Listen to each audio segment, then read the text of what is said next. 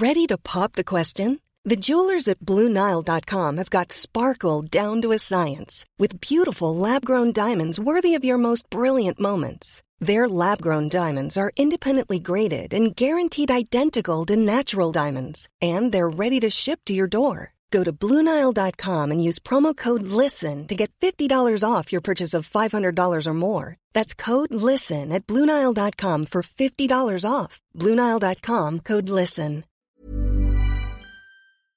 Hallo und herzlich willkommen hierbei Zurückgespult. In diesem Podcast öffnen wir unser Argon Hörbucharchiv und werfen in einstündigen Features einen Blick in die Geschichte. Ihr hört hier also Dokumentationen, die vor circa zehn Jahren bei uns erschienen sind und die wir euch auf diesem Weg nochmal zur Verfügung stellen. Heute hört ihr ein Feature zum Leben von Sigmund Freud, der am 6. Mai 1856, also in dieser Woche vor 162 Jahren, geboren wurde. Wir wünschen euch eine interessante Hörstunde.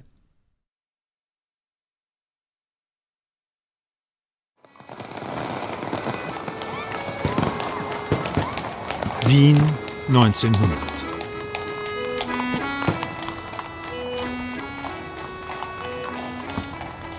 Das neue Jahrhundert, von dem uns am interessantesten sein dürfte, dass es unsere Todesdaten in sich schließt, hat mir nichts gebracht als ein blödes Referat in der Zeit.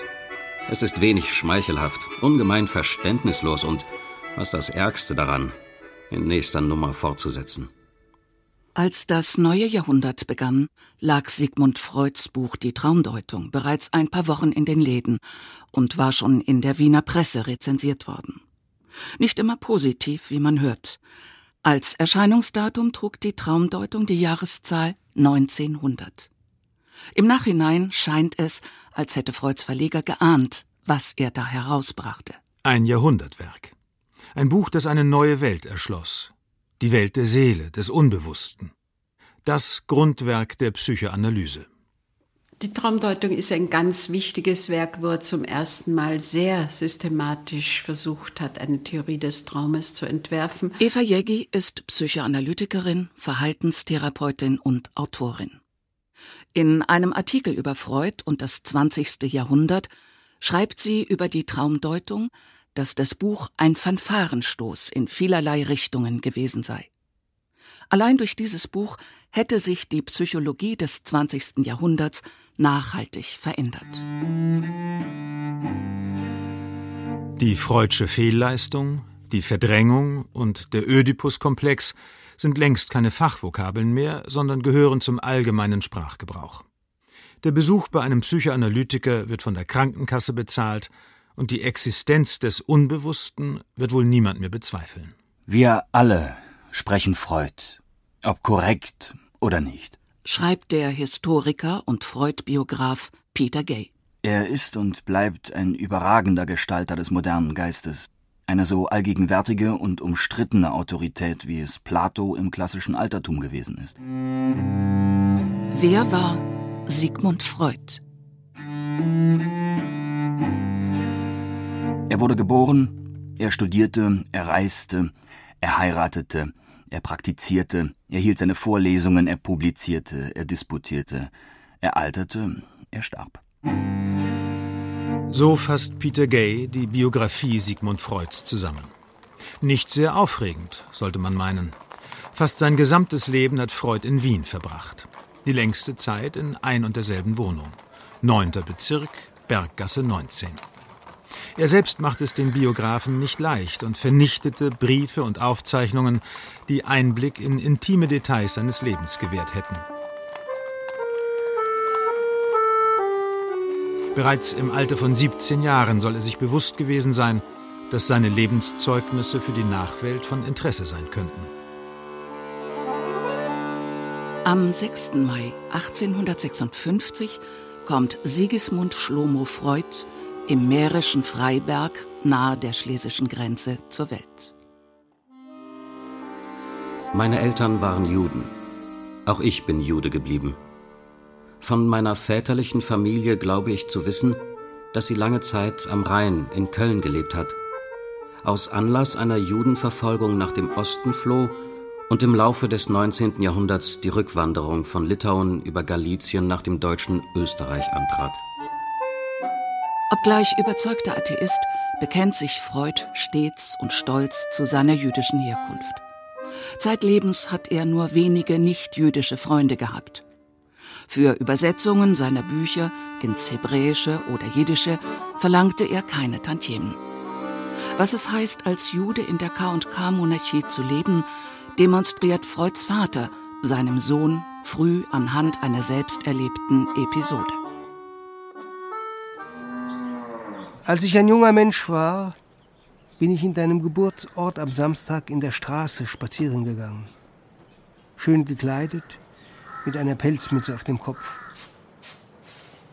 Da kommt ein Christ daher, haut mir mit einem Schlag die Mütze in den Kot und ruft dabei, Jod, herunter vom Trottoir. Und was hast du getan?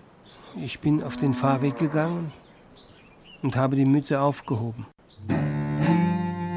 Freuds Vater, ein nicht besonders erfolgreicher Wollhändler, ist schon fast 40, als er die 20 Jahre jüngere Amalia Nathanson heiratet.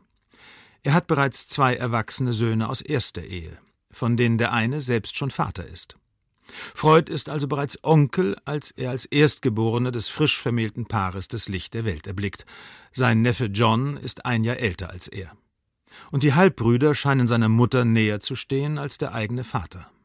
Aufgezogen wird Freud von Resi Wittek, einem streng katholischen Kindermädchen, das ihm von Himmel und Hölle erzählt. Freud ist noch keine drei Jahre alt, als die geliebte Alte von seinem Halbbruder Philipp des Diebstahls bezichtigt wird und ins Gefängnis muss. Der kleine Sigismund ist verzweifelt, liegt doch gerade seine Mutter im Wochenbett, um seine Schwester Anna zur Welt zu bringen. Verlustängste und Konkurrenzgefühle gegenüber seinen jüngeren Geschwistern begleiten Freud durch seine Kindheit. Dabei muss er sich eigentlich gar keine Sorgen machen. Er ist der unangefochtene Liebling, der Star der Familie. Seine Mutter nennt ihn stolz Mein goldener Sigi.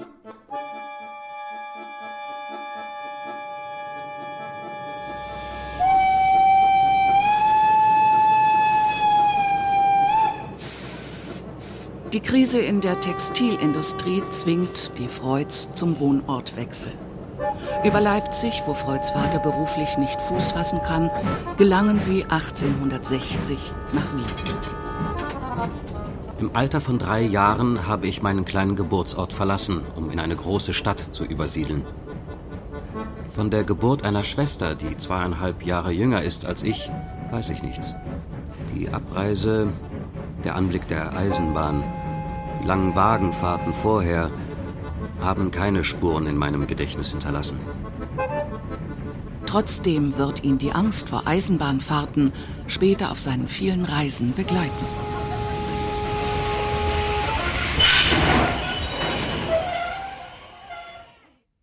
Die große Stadt missfällt dem jungen Freud. Er vermisst seine Kinderfrau, die prähistorische Alte, wie er sie später nennt. Die Freuds ziehen in die Leopoldstadt, in das jüdische Viertel Wiens. Sie wechseln oft die Wohnung. Der Vater arbeitet an sogenannten Projekten, Geschäfte, von denen niemand so richtig weiß, worin sie bestehen. Nur wenige Straßen weiter und doch Welten von den Freuds entfernt wachsen Arthur Schnitzler, Johann Strauß und Theodor Herzl in großbürgerlichem Luxus auf.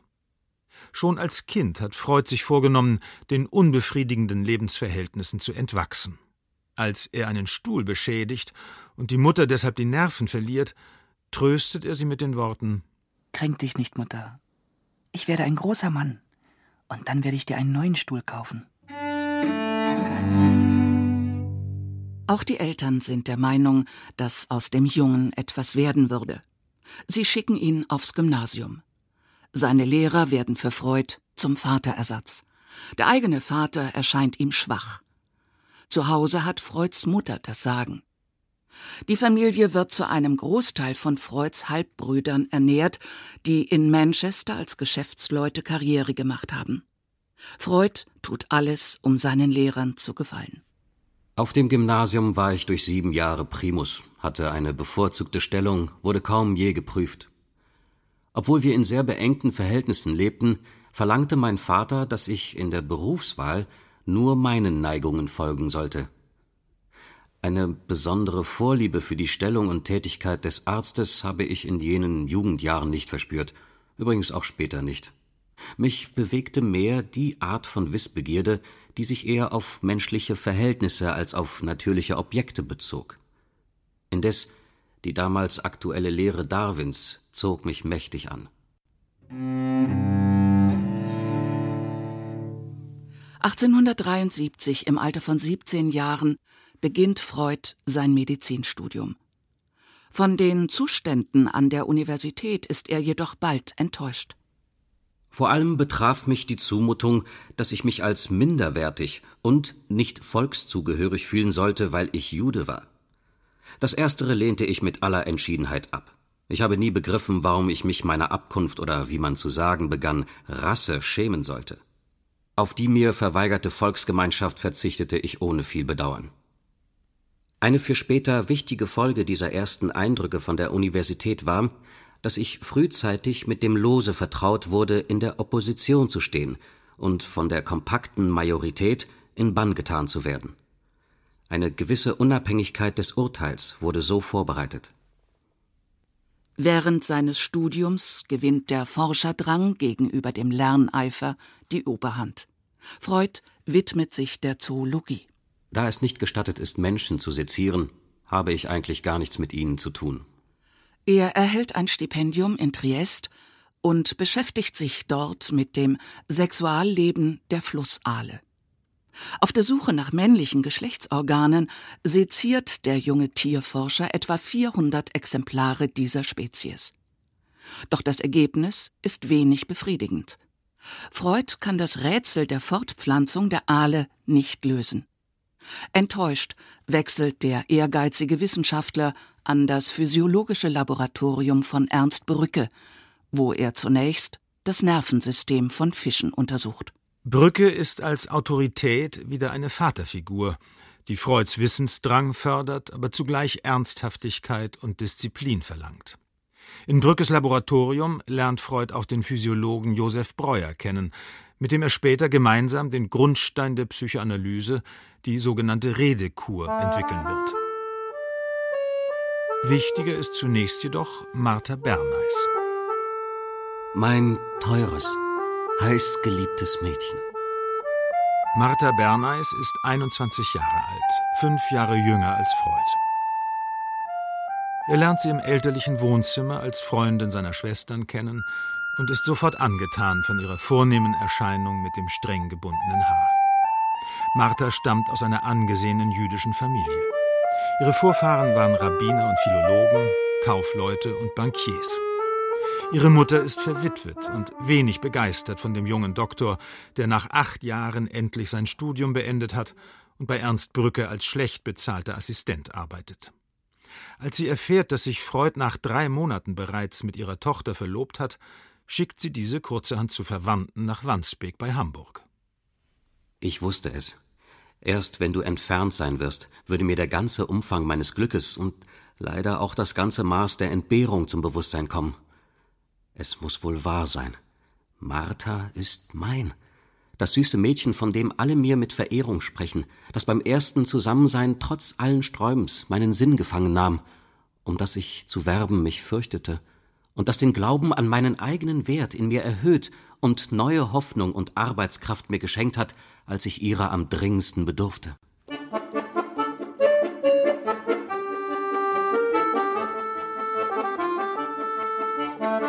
Vier Jahre müssen vergehen, bis Freud seine Martha endlich heiraten kann. Eine lange Zeit der Enthaltsamkeit und des Briefeschreibens. Freud nennt seine Verlobte Prinzesschen und My Sweet Darling. Er schwärmt, ist eifersüchtig, meldet Besitzansprüche an und hält sie auf dem Laufenden über Gesundheits- und Gemütszustände sowie den Lauf seiner Karriere, die er ihrem Glück zu opfern bereit ist. Ich habe es zu nichts Besonderem gebracht, und in den zwei Jahren, die noch zu erwarten sind, wird nichts Entscheidendes vor sich gehen. Eine Schattierung von Rang in der Gesellschaft mehr oder weniger. Es wird mich gar keine Überwindung kosten. Dazu kommt, dass ich auf einem Felde der Wissenschaft selbstständig genug bin, um ohne weiteren Verkehr und Anleitung Beiträge zu liefern. Ich meine in der Kenntnis des Nervensystems.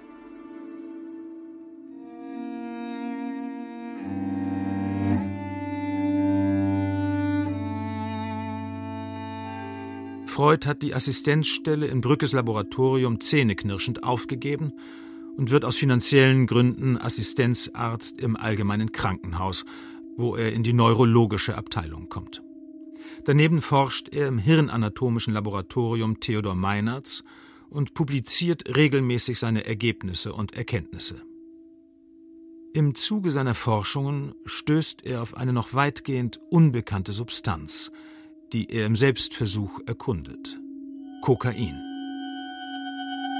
Die psychische Wirkung des Kokainum besteht in einer Aufheiterung und anhaltenden Euphorie, die sich von der normalen Euphorie des gesunden Menschen in gar nichts unterscheidet. Man fühlt eine Zunahme der Selbstbeherrschung, fühlt sich lebenskräftiger und arbeitsfähiger. Freud selbst nimmt Kokain, um seine Konzentrationsfähigkeit zu steigern. Er träufelt es seinem Vater vor einer Staroperation ins Auge und entdeckt so ganz nebenbei die Lokalanästhesie, die sein Kollege Karl Koller dann in die medizinische Praxis einführen wird. Seiner Martha schickt er ohne Bedenken ebenfalls hin und wieder ein paar Gramm. Auch seinen Briefen ist die Wirkung der Droge anzumerken. Wehe, Prinzesschen, wenn ich komme. Ich küsse dich ganz rot und füttere dich ganz dick, und wenn du unartig bist, wirst du sehen, wer stärker ist. Ein kleines, sanftes Mädchen, das nicht isst, oder ein großer, wilder Mann, der Kokain im Leib hat. In meiner letzten schweren Verstimmung habe ich wieder Coca genommen und mich mit einer Kleinigkeit wunderbar auf die Höhe gehoben. Ich bin eben beschäftigt, für das Loblied auf dieses Zaubermittel Literatur zu sammeln. Doch bald werden auch die Nebenwirkungen des Zaubermittels spürbar. Seinen Freund Ernst von Fleischl-Marxow will Freud mit Koks von dessen Morphiumsucht heilen.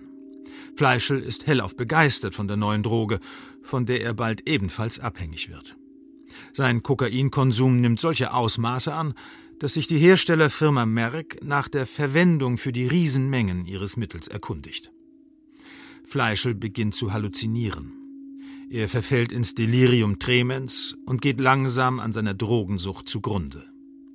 Freud fühlt sich zwar schuldig, doch in seiner Schrift über Coca propagiert er die heilsame Wirkung der Droge. An Martha schreibt er hingegen besorgt Ich freue mich, dass du das Kokain so gern nimmst, aber du gewöhnst dich doch nicht daran wie Fleischl. Er hat schrecklich hohe Dosen genommen, die ihm sehr geschadet haben. Freuds Kokainschriften finden in der Fachwelt viel Beachtung. Bald mehren sich jedoch die Stimmen, die vor der Suchtwirkung der Droge warnen und Freud wegen seiner an Fanatismus grenzenden Bedenkenlosigkeit scharf kritisieren.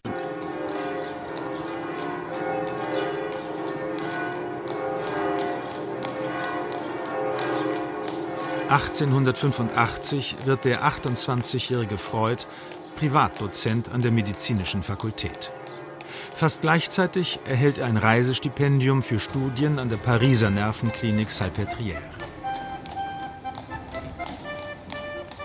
Ich gehe nach Paris und werde ein großer Gelehrter. Schreibt er an Martha. Und komme dann mit einem großen, großen Nimbus nach Wien zurück. Und dann heiraten wir bald und ich kuriere alle unheilbaren Nervenkranken.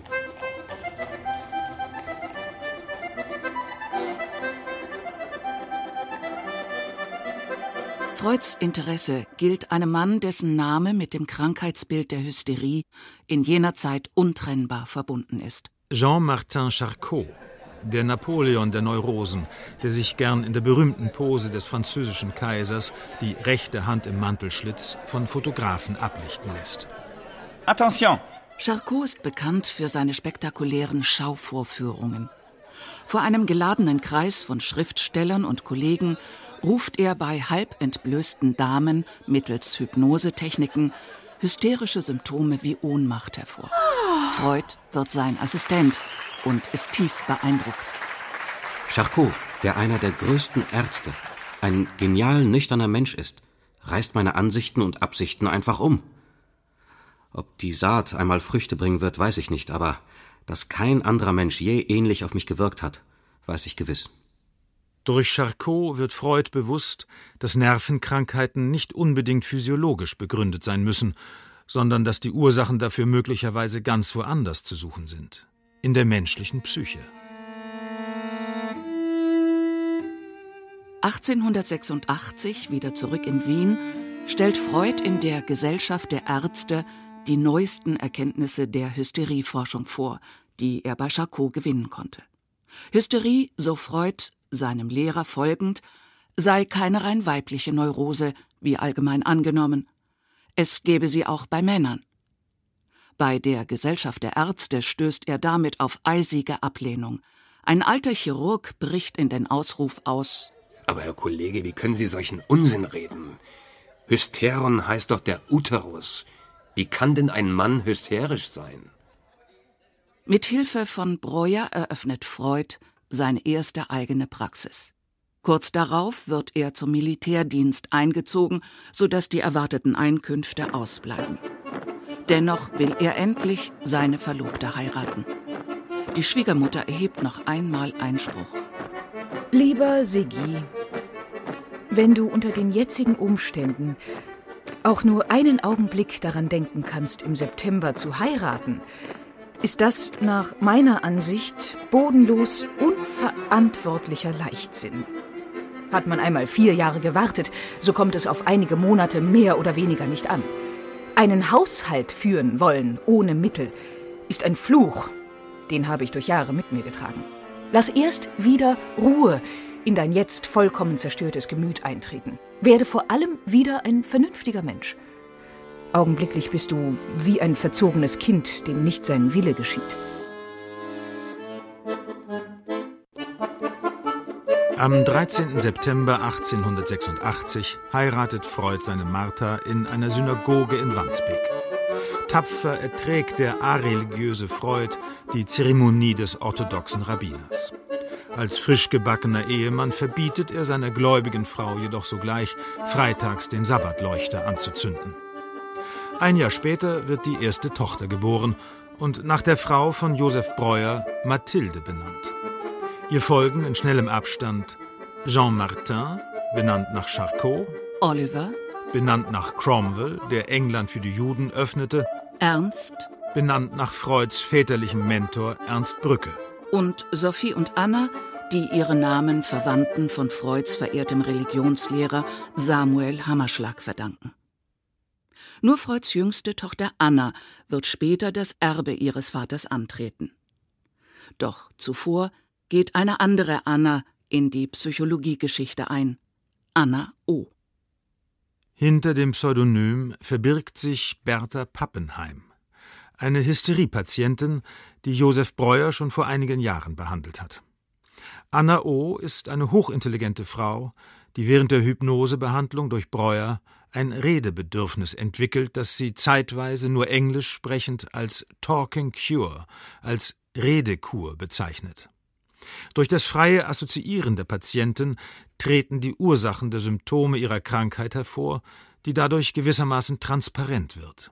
Und dann sind also auch wichtige Teile dessen, was sie erlebt, verdrängt hat, zum Vorschein gekommen. Die Psychoanalytikerin und Verhaltenstherapeutin Eva Jeggi über die Ursprünge der Redekur, die bis heute in der Psychoanalyse gängige Praxis ist. Freud selbst hat äh, zuerst mit den damals üblichen Mitteln von Hypnose und von Entspannungsübungen und ähnlichem gearbeitet und hat dann bei einer Patientin gemerkt, dass sie eigentlich mehr sagen will, als er aus ihr herausfragen kann. Und die hat ihm dann auch gesagt, lassen Sie mich endlich sprechen.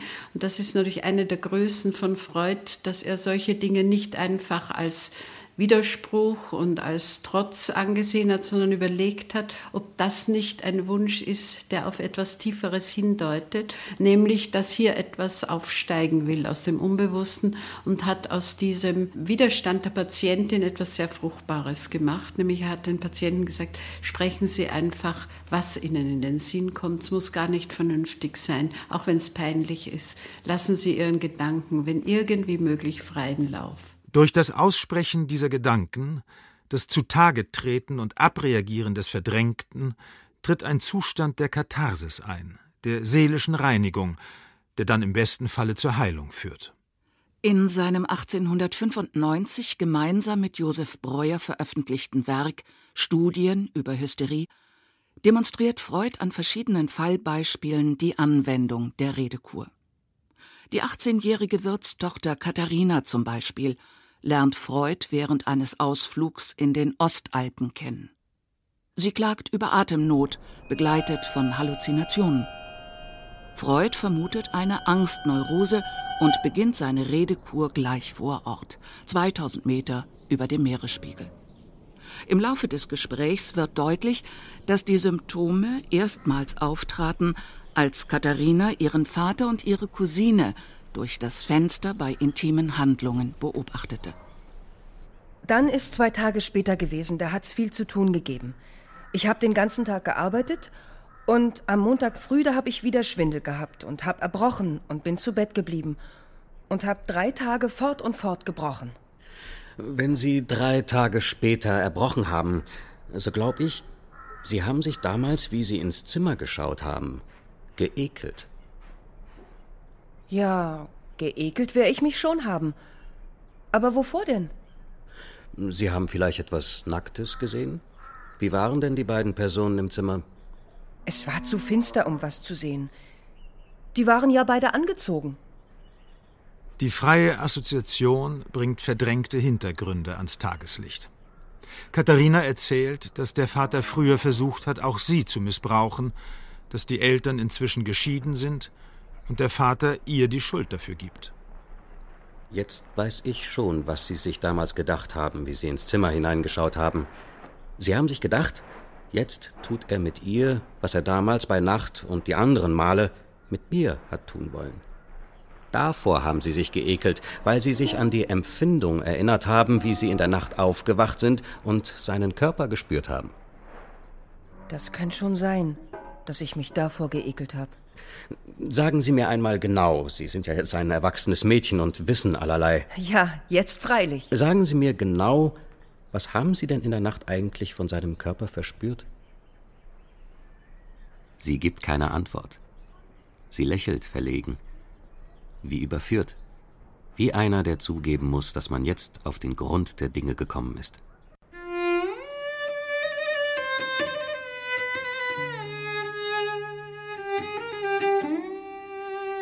Freud glaubt, sexuellen Missbrauch als wesentliche Ursache von Neurosen erkannt zu haben.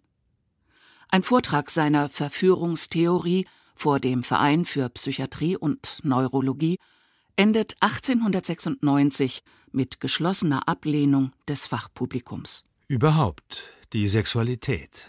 Josef Breuer hat sich schon vor dem Erscheinen der Studien über Hysterie von Freud distanziert. Die kühnen Thesen des jüngeren Kollegen machen ihn verlegen. Freud, von der Fachwelt isoliert, beginnt seine Träume niederzuschreiben und zu analysieren. Als einziger Gesprächspartner bleibt ihm Wilhelm Fließ, ein Hals-Nasen-Ohrenarzt aus Berlin, mit dem er bereits seit einigen Jahren Briefe gewechselt hat.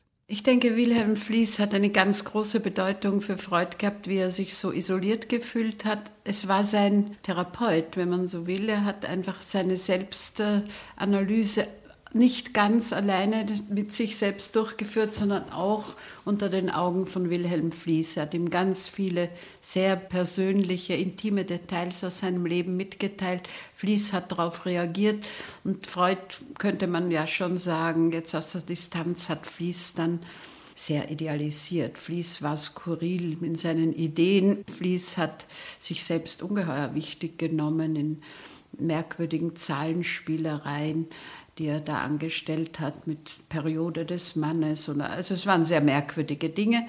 Und Freud hat das eine Zeit lang wirklich ganz ernst genommen. Unter anderem hält Flies die Nase für ein genitales Organ, das Schwellkörper besitzt und Lust erzeugt. Auch diese Theorie hält Freud für einleuchtend. Er lässt Emma Eckstein, eine Patientin, bei der die Redekur versagt hat und die neben Angstneurosen auch unter Nasenbluten leidet, durch Flies an ihrem Sexualorgan, also der Nase, operieren. Der Freund entfernt Knochenplättchen und Knorpelteile, woraufhin es der Patientin so schlecht geht, dass Freud einen Wiener Spezialisten hinzuziehen muss. Dem bereits nach Berlin zurückgekehrten Wilhelm Flies berichtet Freud, dass der Wiener Kollege ein 50 Zentimeter langes Stück Verbandsmull aus der Nasenhöhle der Frau entfernen musste, das Flies dort offenbar vergessen hatte. Im nächsten Moment folgte ein Blutstrom. Die Kranke wurde weiß, mit hervorquellenden Augen und pulslos. In dem Moment, da der Fremdkörper herauskam, wurde mir übel. Nachdem die Nase ausgestopft war, flüchtete ich ins Nebenzimmer, trank eine Flasche Wasser aus und kam mir kläglich vor. Es macht dir natürlich niemand einen Vorwurf. Ich wüsste auch nicht woher. So sehr Freud seinen Freund auch in Schutz nimmt, ein erster Zweifel ist gesät. Auch seine eigenen Theorien nimmt Freud kritisch unter die Lupe. Inzwischen spricht er von Psychoanalyse. Seine Frau Martha hält das, womit sich ihr Mann beschäftigt, für eine gehobene Art wissenschaftlicher Pornographie und verbietet kategorisch, dass bei Tisch darüber gesprochen wird. Bei Freud wachsen die Zweifel an der Grundannahme seiner Verführungstheorie. Ich glaube an meine Neurotiker nicht mehr schreibt er an Wilhelm Flies 1897. Er muss sich eingestehen, dass solche Verbreitung der Perversion gegen Kinder wenig wahrscheinlich ist.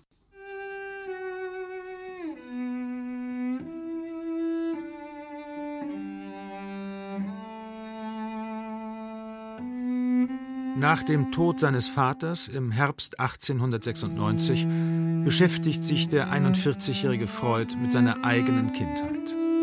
Er befragt seine Mutter und erinnert sich an frühkindliche Ereignisse. An den Anblick eines nackten Kindermädchens auf der Reise von Leipzig nach Wien. Und das Erwachen seiner Libido im Alter von zweieinhalb Jahren, sowie an Eifersucht, böse Wünsche und anschließende Schuldgefühle anlässlich des Todes seines jüngeren Bruders, der mit wenigen Monaten gestorben ist. Bei seiner Erinnerungsarbeit stößt Freud auf ein Phänomen, das er nach einem Drama von Sophokles benennt, den Ödipus-Komplex.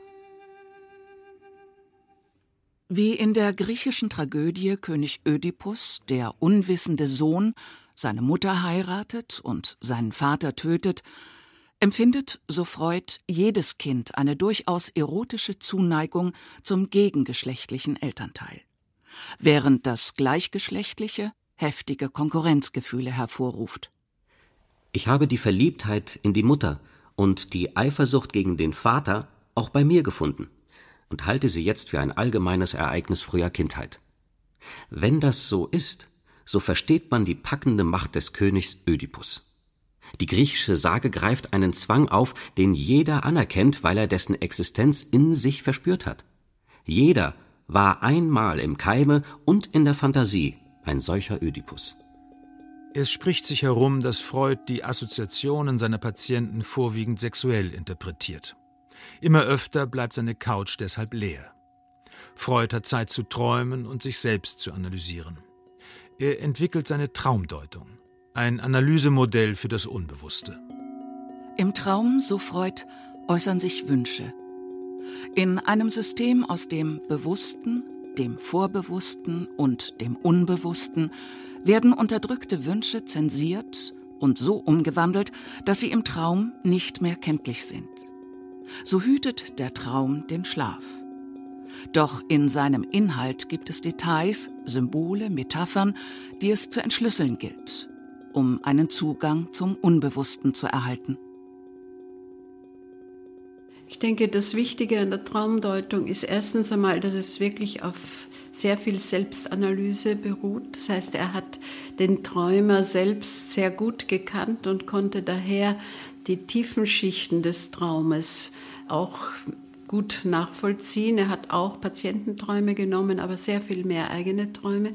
Und eine seiner Erkenntnisse war die Wunscherfüllungsseite des Traumes. Und das ist natürlich eine ganz andere Art, an den Traum heranzugehen, als nur von den Tagesresten her zu interpretieren oder gar bestimmte Traumbilder bestimmten Situationen zuzuordnen. Also in der Art wie, wenn ich von einer schwarzen Katze träume, dann stirbt meine Schwiegermutter. Er hat das sehr flexibel gehandhabt. Er ist nicht von starren Traumbildern ausgegangen, sondern hat immer biografische äh, Hintergründe des Traumes beachtet. Und das ist in dieser Dichte, in der er das auch vorgenommen hat, eine außerordentlich erstaunliche Leistung.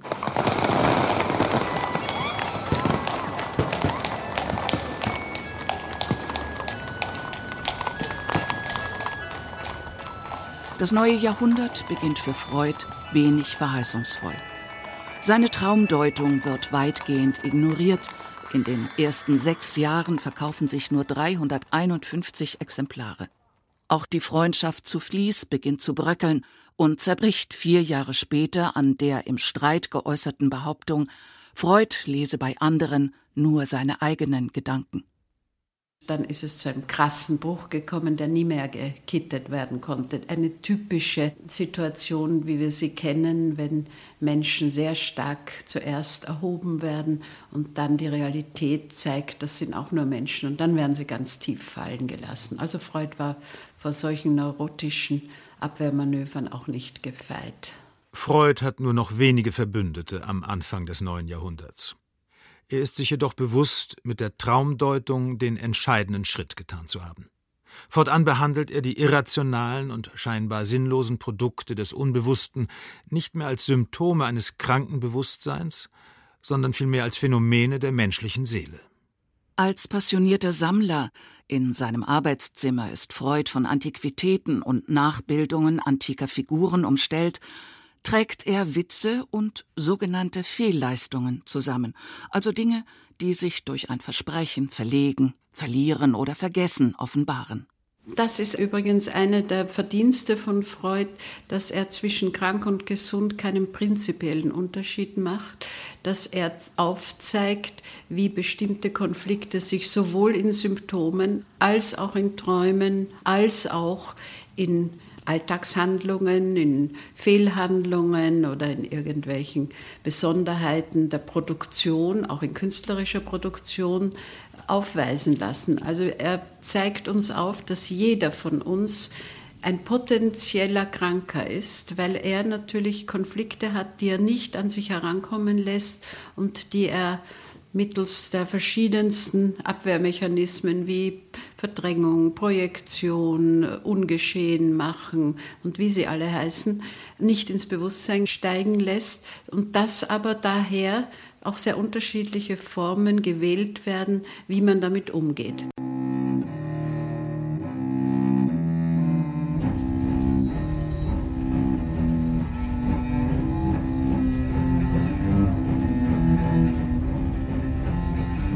Am Anfang des neuen Jahrhunderts befindet sich Freud mit Mitte 40 in einer Konsolidierungsphase.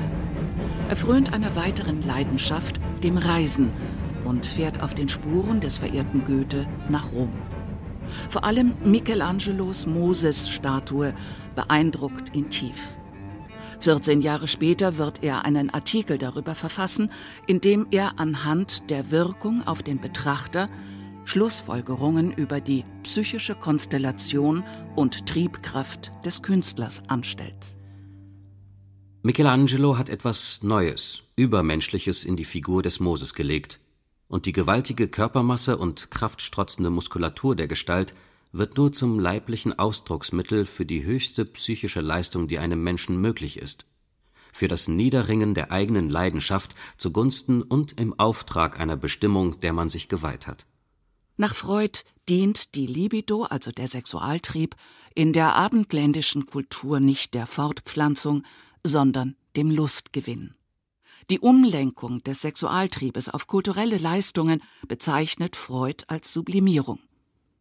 Doch nur den wenigsten gelingt es, ihre Triebe zu sublimieren. So warnt er in seiner Schrift über die kulturelle Sexualmoral jeden möchte gern Michelangelo. Alle, die edler sein wollen, als ihre Konstitution es ihnen gestattet, verfallen der Neurose. Sie hätten sich wohler befunden, wenn es ihnen möglich geblieben wäre, schlechter zu sein. 1902 wird Freud dank einer einflussreichen Patientin gegen den Willen des antisemitischen Wiener Bürgermeisters Karl Lüger endlich zum Professor ernannt. Etwa zur gleichen Zeit schart er um sich eine kleine Gruppe von Kollegen und Laien, die durch die Traumdeutung zu eingefleischten Freudianern geworden sind, die psychologische Mittwochsgesellschaft. Auch spätere Berühmtheiten der psychoanalytischen Bewegung wie Alfred Adler und Wilhelm Stekel sind darunter. Freuds Frau Martha serviert Kaffee und Kuchen. Es wird viel geraucht. Neben dem Sammeln und Reisen die dritte Leidenschaft Freuds, der circa 20 Zigarren am Tag raucht und mit Nichtrauchern nichts anfangen kann. Und es wird mindestens ebenso viel geredet. Am meisten spricht natürlich der Professor. Ich muss noch etwas hinzufügen, um die Würdigung der sexuellen Perversion zu vervollständigen. So verrufen sie auch sein mögen so scharf man sie auch der normalen Sexualbetätigung gegenüberstellt, so zeigt doch die bequeme Beobachtung, dass dem Sexualleben der Normalen nur selten der eine oder andere perverse Zug abgeht.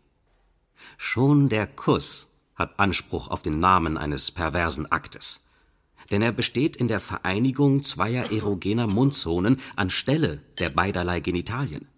Aber niemand verwirft ihn als pervers, Gerade das Küssen kann aber leicht zur vollen Perversion werden, wenn es nämlich so intensiv ausfällt, dass sich Genitalentladung und Orgasmus direkt anschließen, was gar nicht so selten vorkommt.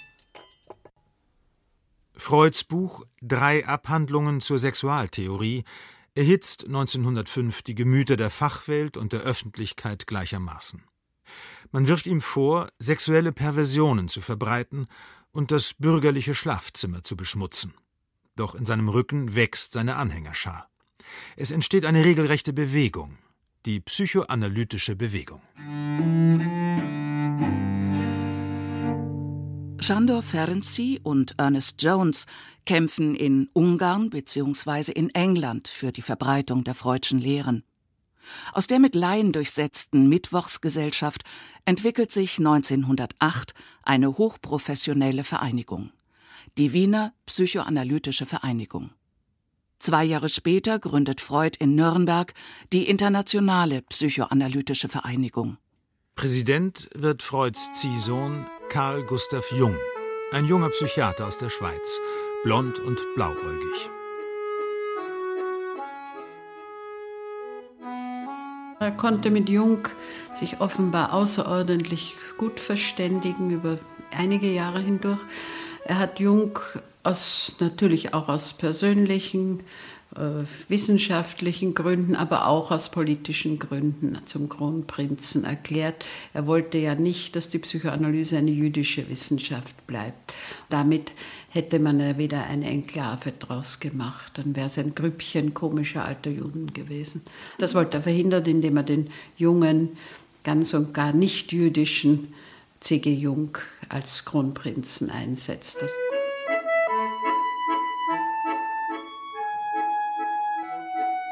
Carl Gustav Jung besucht Freud zum ersten Mal im Februar 1907 in Wien. Er ist ein glühender Verehrer des mittlerweile 50-jährigen Erfinders der Psychoanalyse. Und auch Freud findet Gefallen an dem jungen Schweizer Psychiater, der in einer Zürcher Klinik mit freien Assoziationen experimentiert und Freuds Ideen in der Schweiz verbreitet. Als Jung den über 20 Jahre älteren Freud besucht, ziehen sich die beiden Männer mehr als 13 Stunden zu einem intensiven Gedankenaustausch zurück. Freud war der erste wirklich bedeutende Mann, dem ich begegnete. Kein anderer Mensch in meiner damaligen Erfahrung konnte sich mit ihm messen. In seiner Einstellung gab es nichts Triviales. Ich fand ihn außerordentlich intelligent. scharfsinnig und in jeder Beziehung bemerkenswert. Und doch blieben meine ersten Eindrücke von ihm unklar, zum Teil auch unverstanden. Bereits bei dieser ersten Begegnung hält Freud Carl Gustav Jung für seinen Nachfolger. Ludwig Binswanger, ein Schüler Jungs, der seinen Mentor zu Freud begleitete, erinnert sich. Am Tag nach unserer Ankunft frug Freud mich und Jung nach unseren Träumen. An Jungs Traum erinnere ich mich nicht mehr, wohl aber an die Deutung, die ihm Freud gab. Sie ging dahin, dass Jung ihn entthronen und an seine Stelle treten wolle. Jung beginnt, wie Adler, Stekel und Rank, eigene Theorien zu entwickeln bzw. die Thesen des Meisters zu differenzieren, abzuschwächen und zu ergänzen. So versucht der streng religiöse Pfarrerssohn Jung, die freudsche Psychoanalyse von der für seinen Geschmack überbetonten Sexualität zu befreien. In seinem Buch Wandlungen und Symbole der Libido kritisiert er Freuds Libido-Theorie. Es kommt zum Bruch. Jung wird 1914 als Präsident der Internationalen Psychoanalytischen Vereinigung zum Rücktritt gezwungen. Später resümiert er Mein wissenschaftliches Gewissen hat es mir nicht erlaubt, einerseits das, was gut an Freud ist, untergehen und andererseits die absurde Entstellung, welche die menschliche Seele in dieser Theorie erfährt, bestehen zu lassen. Ich habe gleich geahnt, dass diese zum Teil diabolische Sexualtheorie den Leuten den Kopf verdrehen würde, und habe recht eigentlich meine wissenschaftliche Karriere dafür geopfert, diese absolute Entwertung der Seele nach meinen Kräften zu bekämpfen.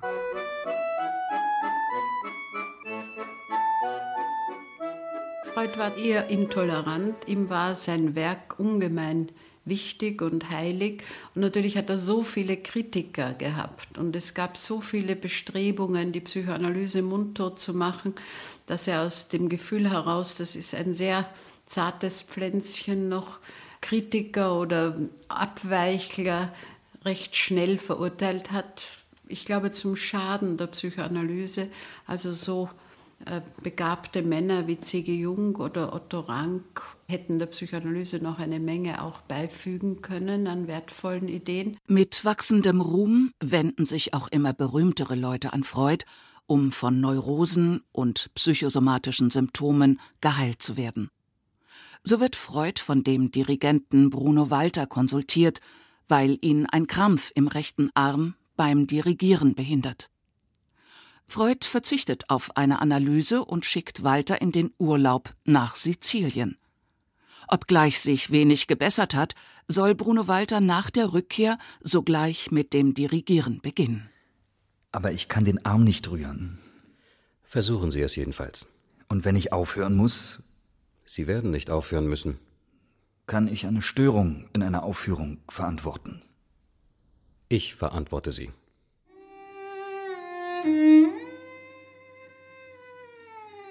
Der Komponist Gustav Mahler sucht den Professor ebenfalls auf.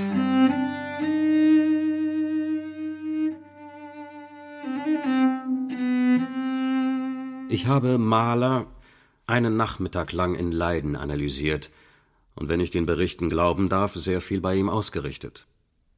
Sein Besuch erschien ihm notwendig, weil seine Frau sich damals gegen die Abwendung seiner Libido von ihr auflehnte. Wir haben in höchst interessanten Streifzügen durch sein Leben seine Liebesbedingungen, insbesondere seinen Marienkomplex, seine Mutterbindung aufgedeckt. Ich hatte Anlass, die geniale Verständnisfähigkeit des Mannes zu bewundern. Auf die symptomatische Fassade seiner Zwangsneurose fiel kein Licht.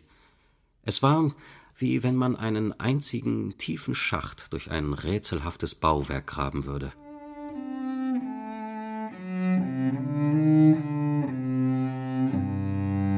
Auch Schriftsteller verehren Freud, der selbst ein großer Stilist ist, für den Literaturnobelpreis vorgeschlagen wird und 1930 den Goethe-Preis der Stadt Frankfurt erhält. Neben Antiquitäten und Witzen sammelt er Bücher. Immer wieder tauchen Zitate von Goethe, Heine, Jean-Paul oder Shakespeare in seinen Werken auf. Literatur ist für ihn eine so starke Inspirationsquelle, dass er literarische Figuren ebenso selbstverständlich analysiert wie reale. Seine eigenen Bücher geraten ihm, nach eigener Aussage, häufig zu Novellen. Seine Ideen inspirieren Schriftsteller. Thomas Manns Zauberberg, die Novellen Arthur Schnitzlers oder Stefan Zweigs wären ohne Freuds tiefe Einblicke in die menschliche Seele schlicht undenkbar. So bekennt Thomas Mann 1926 Längst spielt die Psychoanalyse in die Dichtung unseres ganzen Kulturkreises hinein, hat auf sie abgefärbt und wird sie möglicherweise in steigendem Grade beeinflussen. Nach Ausbruch des Ersten Weltkrieges verfällt Freud, wie viele Intellektuelle, zunächst in einen Hurra-Patriotismus. Die Stimmung ist überall eine ausgezeichnete. Das Befreiende der mutigen Tat, der sichere Rückhalt an Deutschland tut auch viel dazu. Seine drei Söhne melden sich trotz Ausmusterung freiwillig zum Militärdienst. Doch im Laufe der Kriegsjahre wird Freud das Ausmaß des Mordens auf den Schlachtfeldern bewusst das er als Rückfall in die Barbarei empfindet. Der Krieg offenbart für ihn die Unfähigkeit des Menschen, in einer Kultur zivilisiert zusammenzuleben. Er streift uns die späteren Kulturauflagerungen ab und lässt den Urmenschen in uns wieder zum Vorschein kommen.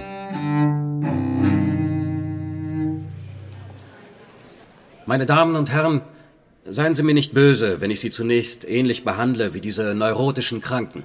Im Herbst 1915, also mitten im Krieg, hält Freud Vorlesungen zur Einführung in die Psychoanalyse, die in Buchform zu seinem größten Erfolg werden sollen. Ich rate Ihnen eigentlich ab, mich ein zweites Mal anzuhören.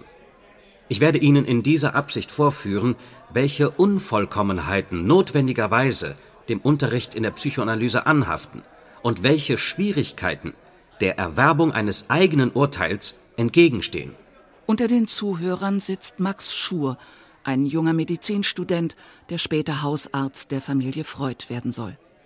Die Zuhörerschaft setzte sich zum größten Teil aus Freuds Schülern, aus Intellektuellen und Neugierigen zusammen. Die teilnehmenden Medizinstudenten mussten dem Dozenten ihr Studienbuch zur Unterschrift vorlegen, in dem alle besuchten Vorlesungen eingetragen waren. Freud machte es sich zur Regel, jeden Studenten kennenzulernen, einige Worte mit ihm zu wechseln und ihm die Hand zu geben. Der forsche Blick, der den Händedruck begleitete, war außerordentlich eindrucksvoll. Ich werde Ihnen zeigen, wie die ganze Richtung Ihrer Vorbildung und alle Ihrer Denkgewohnheiten Sie unvermeidlich zu Gegnern der Psychoanalyse machen müsste und wie viel Sie in sich zu überwinden hätten, um dieser instinktiven Gegnerschaft Herr zu werden.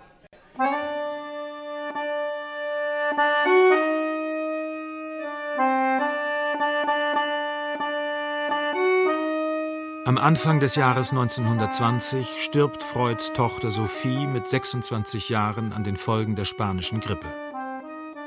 Jahrelang war ich auf den Verlust meiner Söhne im Krieg gefasst. Nun kommt der der Tochter. Da ich im tiefsten ungläubig bin, habe ich niemand zu beschuldigen und weiß, dass es keinen Ort gibt, wo man eine Klage anbringen kann. Die im selben Jahr publizierte Schrift Jenseits des Lustprinzips interpretieren viele als Reaktion auf den Tod des geliebten Sonntagskindes. Dem Lustprinzip, das auf Lustgewinn und Vermeidung von Unlust basiert, und dem Realitätsprinzip, das eine Anpassung der treibenden Lust an die Erfordernisse der Wirklichkeit ermöglicht, setzt Freud nun eine dunkle, destruktive Kraft entgegen, den Todestrieb. Der Todestrieb, so Freud, strebt zurück zum Urzustand, zur unbelebten Materie. Er versucht den Irrtum der Evolution, der sich unter anderem in einer neurosenstiftenden Kultur äußert, zu beheben. Das Ziel alles Lebens ist der Tod.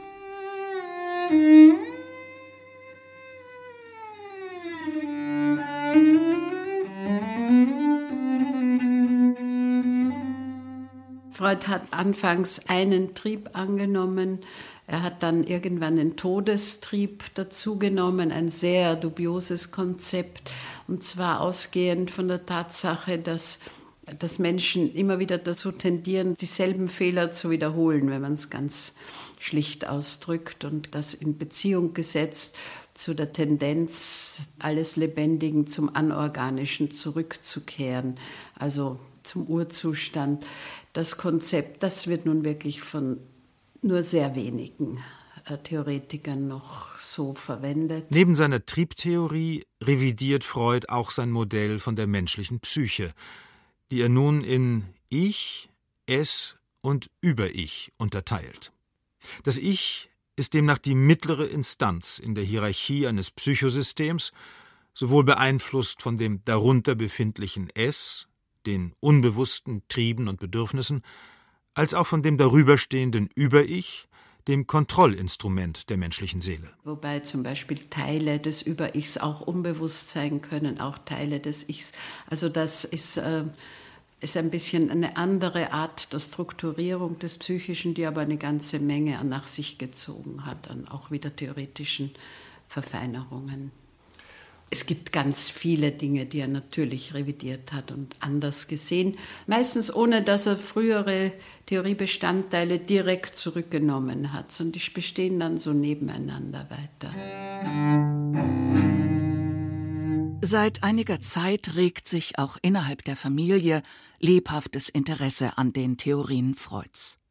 Seine jüngste Tochter Anna schickt sich an, in die Fußstapfen des Vaters zu treten. Die ausgebildete Lehrerin möchte selbst Analytikerin werden. Freud unterstützt die Bestrebungen seiner Tochter. Er nimmt sie selbst in die Lehranalyse. Das würde man heutzutage natürlich als so unmöglich empfinden. Da würde jeder sofort ausgeschlossen aus sämtlichen psychoanalytischen Vereinigungen. Man hat damals diese Dinge nicht ganz so bedacht. Möglicherweise wollte er auch nicht, dass seine Privatangelegenheiten nun unter den Kollegen verbreitet waren. Mit der Diskretion war es damals nicht so weit her. Man hat immer schnell gewusst, wer befreut in Analyse ist und wenn er etwas, irgendeinen Fall beschreibt, was für die Wiener Gesellschaft nicht so schwierig rauszukriegen, wer das ist. Also alle diese Dinge mögen zusammengespielt haben und auch eine gewisse Naivität obwohl er ja schon die Vorstellung von Übertragung und auch von Gegenübertragung entwickelt gehabt hat, bei seiner eigenen Tochter hat er doch das Gefühl gehabt, da kann er objektiv sein und sie kann objektiv sein. Das ist natürlich alles etwas äh, merkwürdig. Der Vortrag, mit dem sich Anna Freud um die Aufnahme in die psychoanalytische Vereinigung bewirbt, heißt Schlagefantasie und Tagtraum und handelt pikanterweise von Träumen und sexuellen Fantasien eines vaterorientierten Mädchens. Doch Anna Freud entwickelt neben dem Übervater eine erstaunliche Eigenständigkeit im Denken. Im Haus der Freuds eröffnet sie eine eigene Praxis und begründet die Kinderpsychoanalyse. Mitte der 30er Jahre schreibt sie ihr Hauptwerk über die Abwehrmechanismen des Ich. Ihr Vater ist stolz auf sie. Was an mir noch erfreulich ist, heißt Anna. Bemerkenswert, wie viel Einfluss und Autorität sie unter der analytischen Menge gewonnen hat. Weniger erfreulich ist der Gesundheitszustand des Professors.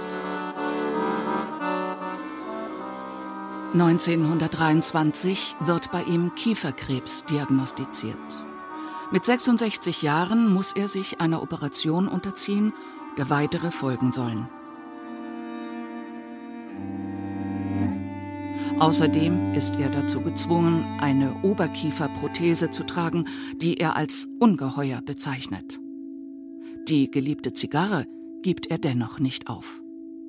Das körperliche Unbehagen korrespondiert mit einem Unbehagen in der Kultur, das Freud 1930 in seinem gleichnamigen Aufsatz konstatiert. An Thomas Mann schreibt er, ich bin kränklich und müde. Das soll keine Klage sein. Es beschreibt einen natürlichen Ablauf. In Unbehagen in der Kultur befindet Freud, dass der Widerspruch zwischen dem Drang zur Befriedigung der sexuellen Triebe und den gesellschaftlichen Einschränkungen und Tabus zu einer Art Dauerneurose des abendländischen Menschen führt. Die Kultur, in der die Menschen leben, zwingt sie dazu, ihre Triebe zu unterdrücken. Das führt zu psychischen Krankheiten und Neurosen. Hinzu kommt ein Aggressionstrieb, vor dem die Gesellschaft sich mit Gesetzen und Tabus schützen muss, weil er sie sonst zerstören würde. Diese Tabus wiederum erzeugen Gefühle von Schuld und Unbehagen. Die Schicksalsfrage der Menschenart scheint mir zu sein, ob und in welchem Maße es ihrer Kulturentwicklung gelingen wird, der Störung des Zusammenlebens durch den menschlichen Aggressions- und Selbstvernichtungstrieb Herr zu werden. Die Menschen haben es jetzt in der Beherrschung der Naturkräfte so weit gebracht, dass sie es mit deren Hilfe leicht haben, einander bis auf den letzten Mann auszurotten. Sie wissen das. Daher ein gut Stück ihrer gegenwärtigen Unruhe, ihres Unglücks, ihrer Angststimmung.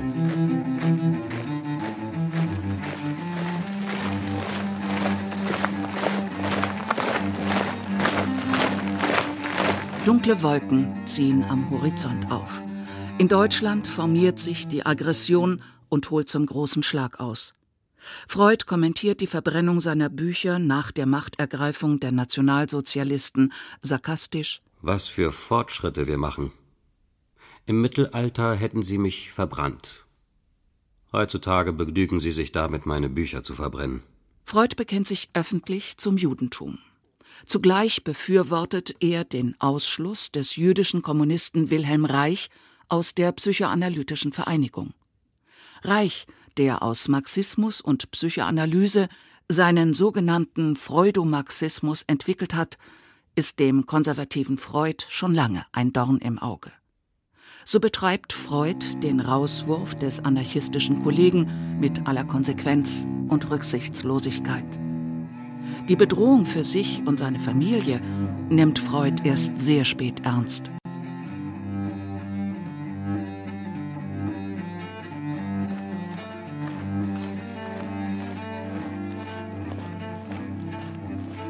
Am 14. März 1938 wird Hitler mit wehenden Hakenkreuzfahnen von jubelnden Wienern auf dem Heldenplatz begrüßt.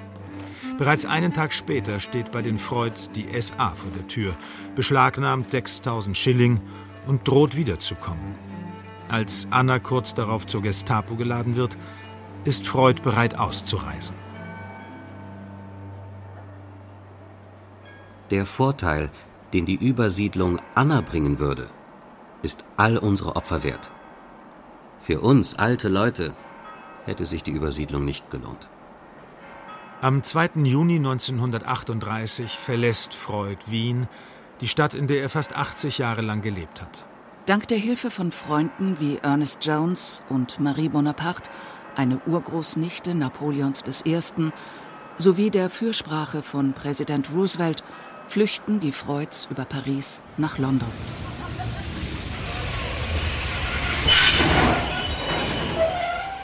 In einem Haus in der Vorstadt versucht man alles genau so herzurichten wie in der Wiener Berggasse. Prominente Besucher wie Salvador Dali, H.G. Wells und Virginia Woolf geben sich die Klinke in die Hand.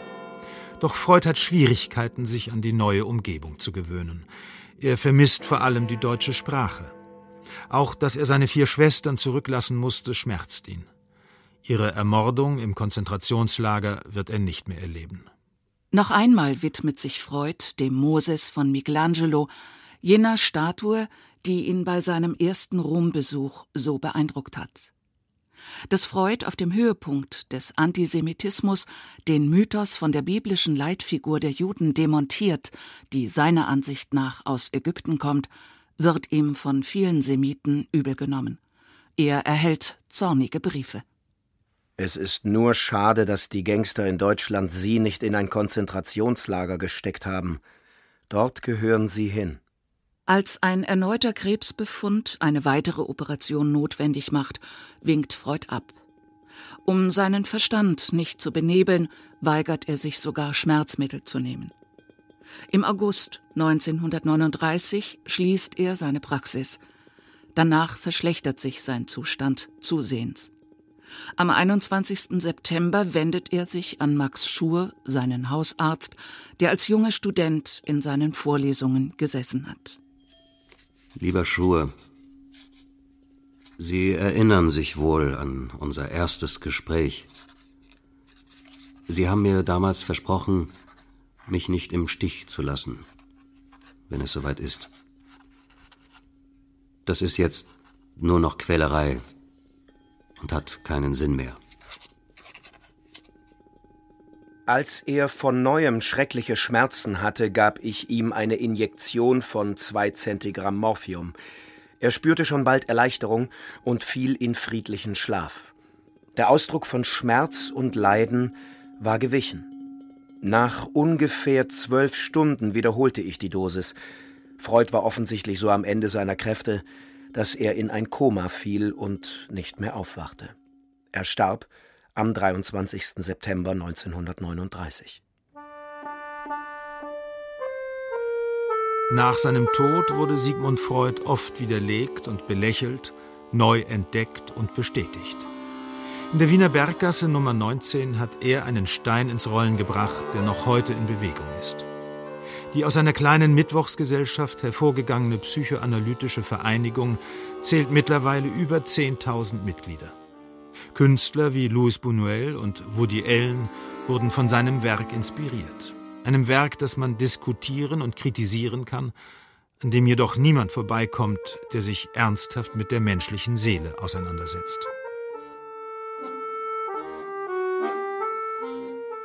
Die Trauerrede am Grab des Begründers der Psychoanalyse hält der befreundete Schriftsteller Stefan Zweig.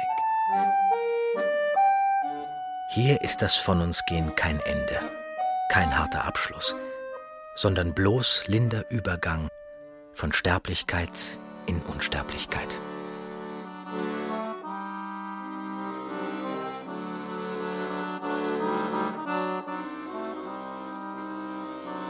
Sigmund Freud Ein Leben. Eine Hörbiografie von Ralf Gerstenberg. Erzählerin Britta Sommer. Erzähler Max Volkert Martens. Sigmund Freud, Falli Lusek. In weiteren Rollen Marina Behnke, Nadja Schulz-Berlinghoff, Andreas Fröhlich, Ingo Hülsmann, Stefan Kaminski, Falk Rockstroh. Cello Nathalie Porneau. Akkordeon Slavko Filipovic. Crystal Balls Carlos Michael. Ton Dirk Schwibbert. Regie Nathalie Singer und Dirk Schwibbert. Eine Produktion von Mainland Media im Auftrag von Argon Hörbuch 2007.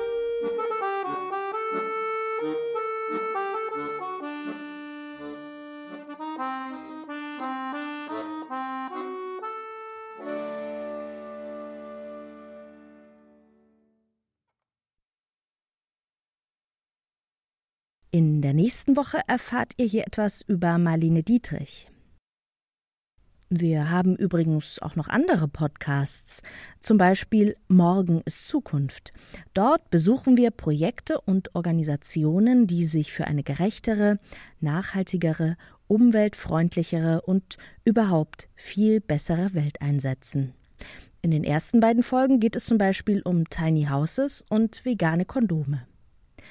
Das alles findet ihr unter podcast.argon-verlag.de oder aber in der Podcast-App eurer Wahl. Na dann, macht's gut und bis zur nächsten Woche.